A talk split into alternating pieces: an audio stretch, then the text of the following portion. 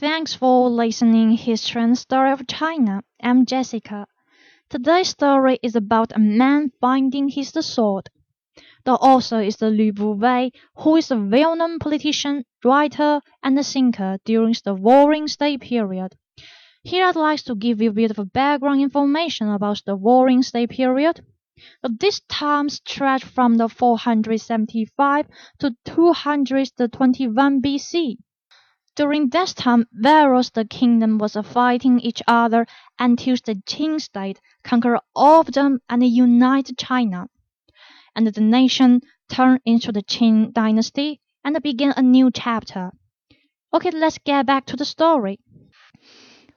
A man from Chu state ferried across a river. As the boat was heading to other side, his sword dropped into middle of the river. Instead of stopping the boat or jumping into the river, he made a notch on the side of this moving boat and let the boat keep moving. As soon as the boat was in dock, he pointed this notch on the boat and said proudly, Look, this is the where my sword dropped. With this notch I can find my sword. In no time he jumped into the river, following the notch direction but look after his lost sword in vain.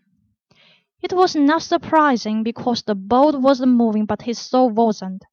This story reminds me that I need to make adapts to change the situation and environment.